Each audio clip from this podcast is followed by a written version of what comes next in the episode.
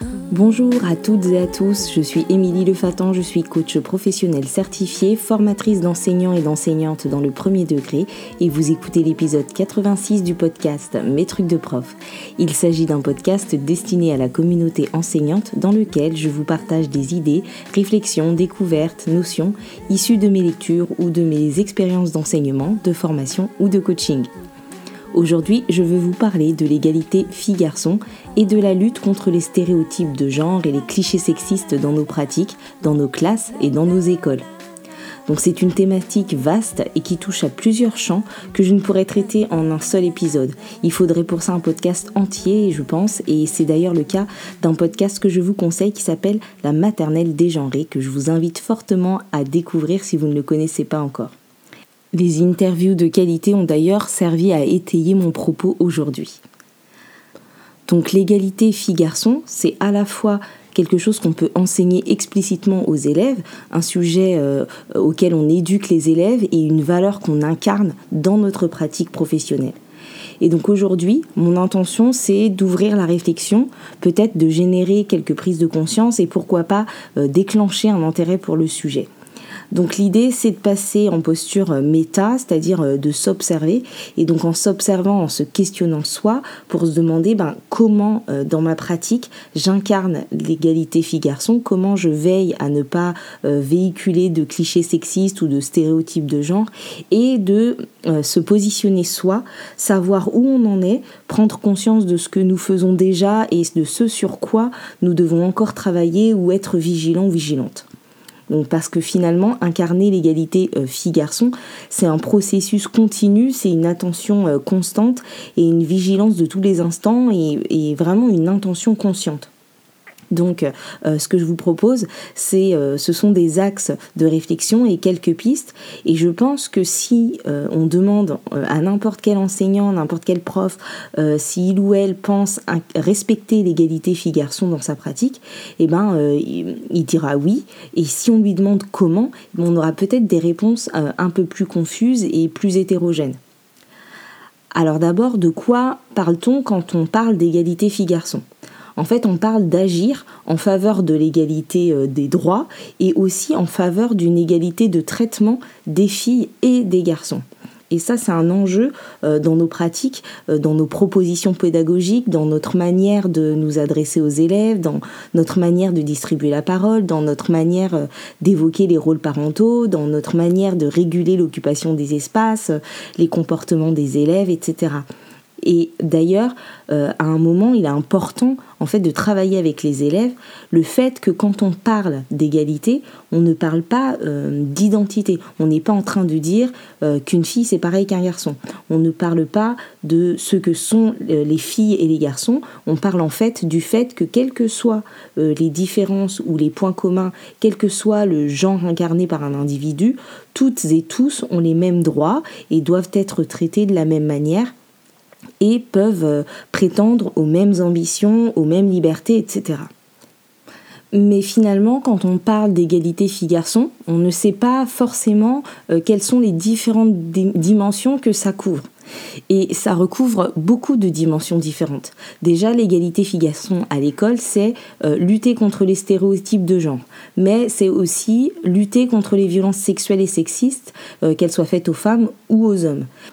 Mais la question de l'égalité filles-garçons, c'est aussi euh, travailler sur la question de la parité. C'est également agir contre la sous-représentation des femmes. C'est aussi euh, l'éducation au consentement, qui peut commencer euh, très jeune d'ailleurs. C'est également lutter contre les discriminations et contre l'homophobie. C'est aussi promouvoir l'accès de toutes et de tous à n'importe quelle filière professionnelle que ce soit permettre aux filles l'accès à des filières traditionnellement plutôt prisées par les garçons, comme à l'inverse promouvoir l'accès des garçons aux métiers inconsciemment euh, dédiés aux femmes, tout ce qui est euh, métier du care, du soin, de l'esthétique, les filières littéraires, etc. Et tout ça, euh, toutes ces dimensions, comme je vous le disais en préambule, eh ben, ce sont à la fois des choses à travailler de manière explicite, et des choses à repérer et à traiter euh, in situ, des choses à incarner de manière euh, congruente, nous, les adultes, les enseignants, les parents, etc. Une autre notion importante à avoir en tête, c'est que euh, l'égalité filles-garçons, à plusieurs égards, ne concerne pas que les filles. On aurait tort de ne faire porter l'enjeu de cet enseignement que sur elles. Et les injonctions sociétales, même si elles sont souvent en la défaveur des femmes, elles pèsent également sur les garçons. Les violences sexuelles et sexistes, elles concernent également les garçons. Le fait de ne se diriger que vers certaines filières professionnelles, euh, à cause des dictates par exemple, concerne également les garçons. Et donc le discours patriarcal, il joue également sur les garçons.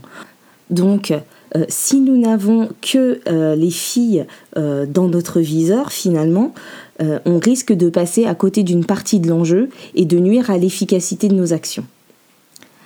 Un autre aspect que j'ai envie de partager avec vous, c'est le fait que pour lutter contre les stéréotypes de genre, pour enseigner l'égalité filles-garçons, il faudra parfois penser genré et parfois penser dégenré. Donc là, je m'explique. Euh, parfois, il faudra avoir une focale genrée euh, pour euh, pouvoir aller explorer nos pratiques, nos supports, et donc plutôt regarder en direction des filles parfois et en direction des garçons. Et ça, euh, ça va nous permettre de pouvoir aller voir comment les stéréotypes sont présents dans nos écoles, dans la cour, dans nos paroles, pour en quelque sorte faire un audit de tout ça.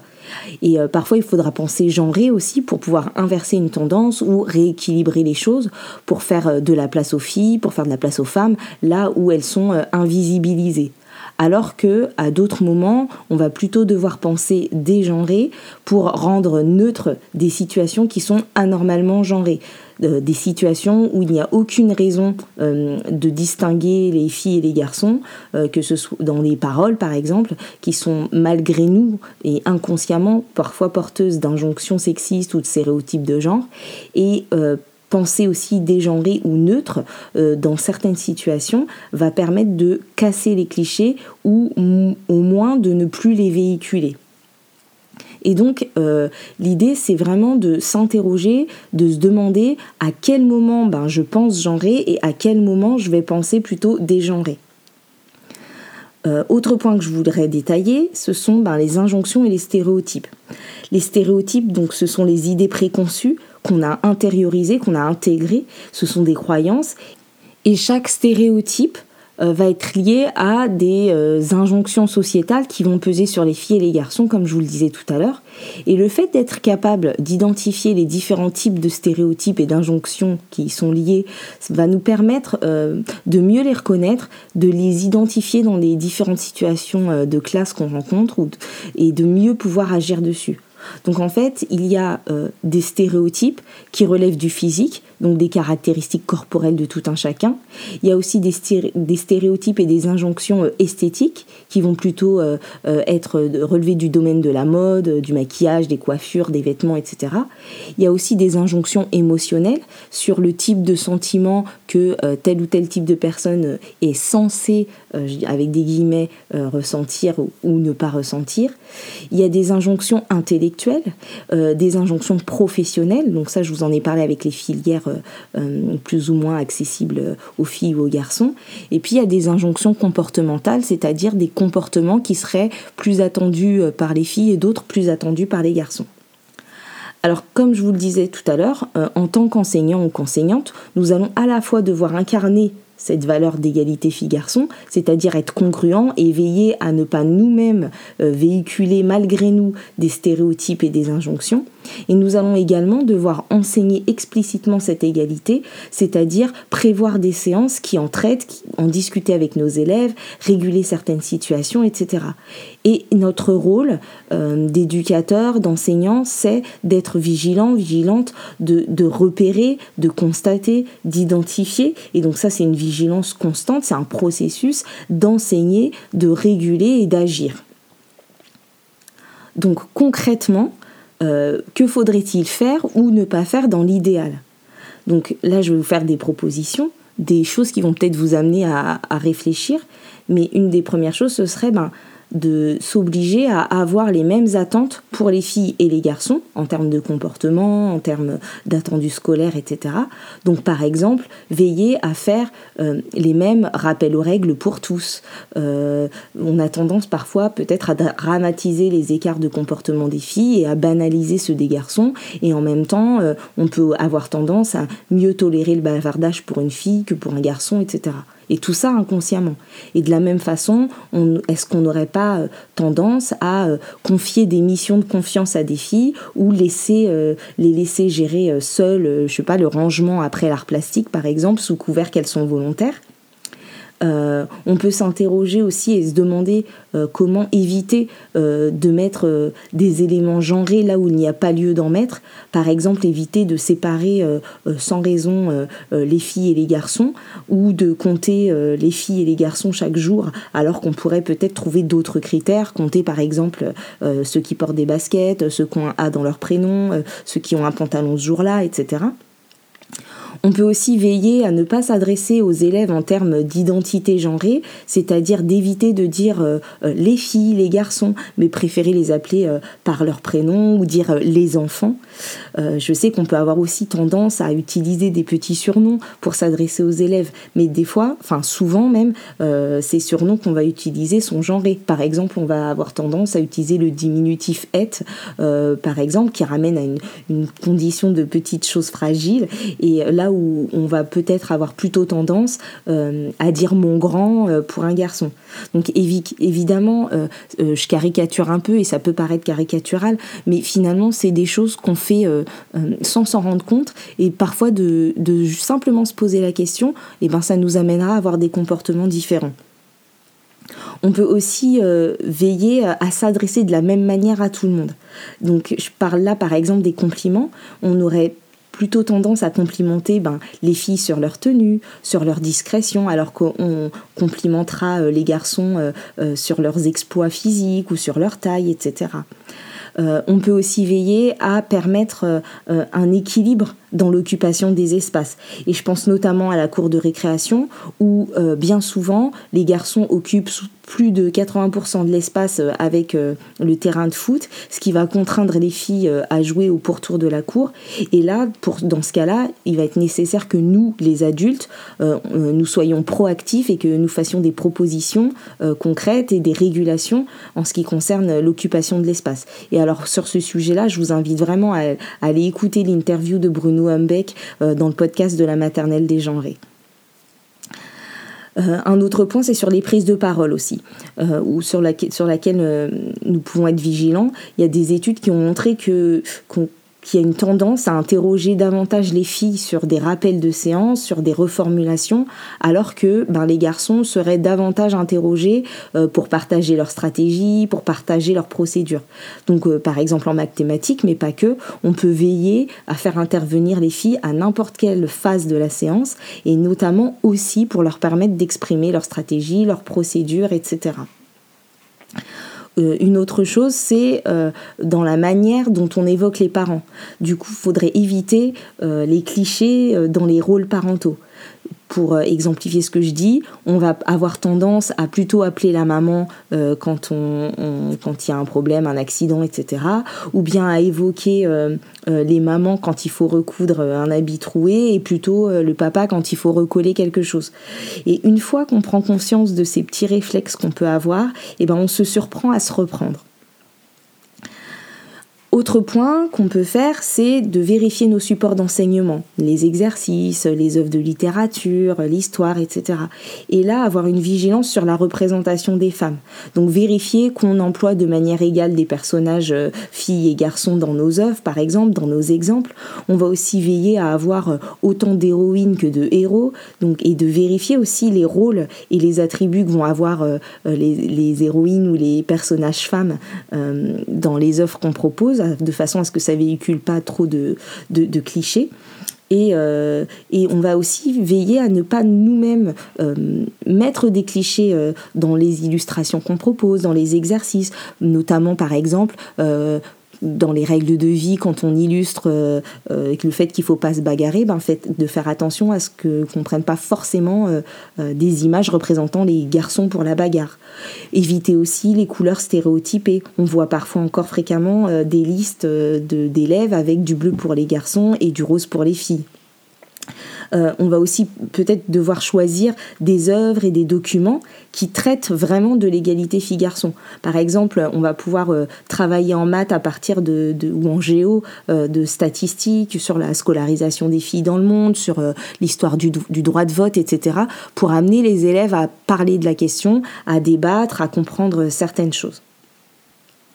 Et puis on va devoir prévoir donc des séances d'enseignement dédiées à l'égalité filles-garçons sur les thématiques que j'ai évoquées euh, précédemment. Et tout ça en menant des débats, en faisant réfléchir les élèves, en observant les inégalités, en les questionnant. Euh, parfois on va euh, se rendre compte que finalement on peut pas faire autrement que d'utiliser tel ou tel support qui véhiculerait des clichés, mais on peut s'en servir comme excuse ou comme raison justement de traiter la question et d'amener les élèves à, à réfléchir et à avoir un, un regard critique euh, euh, sur le support.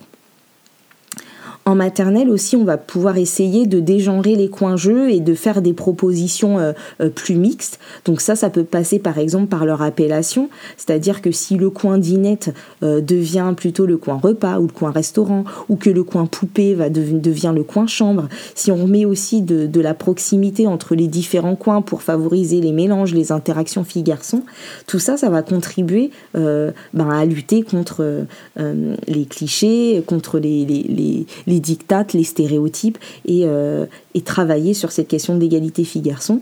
Et puis on veillera euh, euh, bah, à faire une place à chacun là où on les attend le moins ou là où ils n'iraient pas spontanément. Et donc les inviter à occuper les différents espaces.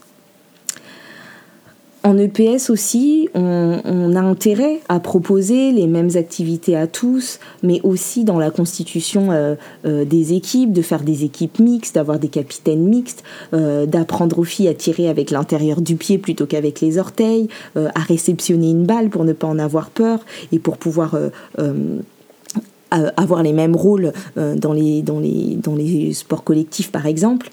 Euh, et, on va aussi attribuer ben, euh, avec parité les différents rôles d'arbitre, euh, je sais pas, de coach, etc. Et être vigilant aux remarques parfois sexistes qu'on peut faire ou à la manière dont on a d'évaluer les performances, à ne pas être plus indulgent ou moins regardant pour les uns que pour les autres. Sur la question des arts aussi, on peut veiller à proposer euh, ben, autant d'artistes femmes que d'hommes en ayant en, arrière-plan l'idée que les femmes ne sont pas que les muses des artistes, mais qu'elles sont euh, artistes elles-mêmes. On va aussi euh, faire attention à l'absence de, clichés dans les paroles de chansons, notamment dans les chants traditionnels. je sais pas, je pense à Sur le pont d'Avignon par exemple. et puis on pourra aussi euh, en art travailler sur euh, la lecture d'images, l'analyse des stéréotypes, travailler sur la question des publicités, etc. Et puis euh, enfin, sur la question des émotions, en lien avec les, compétences psychosociales, on va veiller à enseigner une palette des émotions dégenrées et à permettre à toutes et à tous de pouvoir utiliser toute la palette. C'est-à-dire que on va éviter de, nier certaines émotions chez les garçons alors qu'on les valorise chez les filles et on va surtout expliciter que euh, les émotions en fait elles sont elles ont un rôle et qu'elles sont euh, les mêmes pour tout le monde et qu'on a tous le droit de ressentir n'importe quelle émotion de toute la palette euh, d'émotions. Voilà. Donc en fait, si je vous dis tout ça, ce sont des pistes et évidemment, ce n'est pas euh, une liste exhaustive euh, et injonctive de choses à faire, mais en se disant que avoir une focale euh, sur égalité filles-garçons et avoir pris conscience de ces enjeux, ben ça va permettre de mener certaines séances peut-être différemment ou de traiter certains conflits différemment ou de s'adresser différemment aux élèves ou de rééquilibrer certaines choses. Par exemple, dans l'enseignement primaire, on, voit souvent des séances, notamment en art ou en production d'écrits, autour de la thématique de quand je serai grand ou quand je serai grande, je serai. Et ben ce type de séance, si on n'y veille pas, si on n'a pas une focale égalité filles-garçons, et ben on peut euh, malgré nous euh, véhiculer et ancrer de nombreux clichés professionnels, par exemple, alors que on, mènera cette séance tout à fait différemment en ayant les enjeux de l'égalité euh, filles-garçons en tête. De même, euh, une séance sur les émotions, euh, elle peut être aussi l'occasion de briser certaines injonctions, de permettre à tous les élèves, filles comme garçons, de s'autoriser à utiliser toute la palette des émotions, comme je vous disais tout à l'heure, et de conscientiser qu'il n'y a pas de genre dans les émotions. Et en face euh, de ça aussi, il faudra du coup nous être congruents, éviter de dire aux garçons de ne pas pleurer ou éviter de véhiculer une pseudo-sensiblerie chez les filles, etc. Donc au final, cette question de l'égalité filles-garçons, euh, euh, nous, pour nous, les enseignants, ça veut dire que nous devons être proactifs, proactives, que nous devons euh, ben, observer, constater, réguler, orienter, agir, et, et, que cette vigilance constante va toucher donc plusieurs dimensions de notre métier, et que nous, sommes nous-mêmes empreints en fait d'injonctions sociétales et donc que nous les véhiculons à notre insu et malgré euh, notre bonne volonté.